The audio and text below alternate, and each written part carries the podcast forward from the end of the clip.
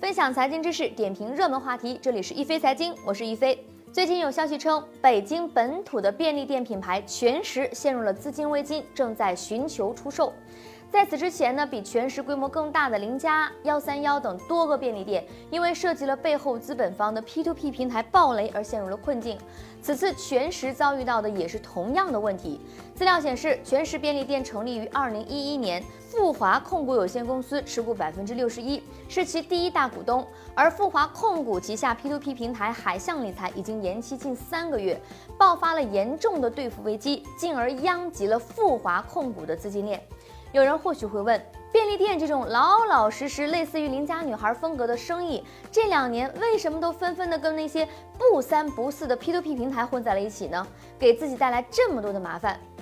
这要从便利店的经营模式说起。数据显示，即便是像 Seven Eleven、全家这样的行业巨头，平均利润率啊都达不到百分之三。如果选址、管理成本控制等方面稍微出一点问题，就可能会陷入亏损。而近两年呢，随着各种成本的明显提升，便利店经营更加的艰难。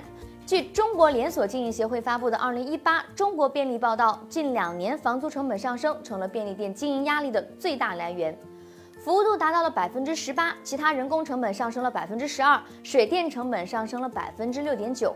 偏偏这个微利行业的竞争主要看规模，只有把摊子铺得足够的大，店面开得足够的多，才能产生规模效应，在市场上求得一席生存之地。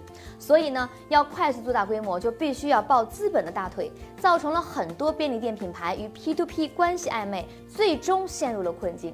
面对高房租及其背后的高房价。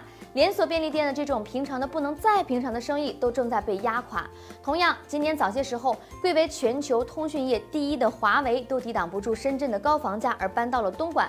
可以想见，中国房地产十几年风光背后的代价有多大，坚决遏制房价的政策有多重要。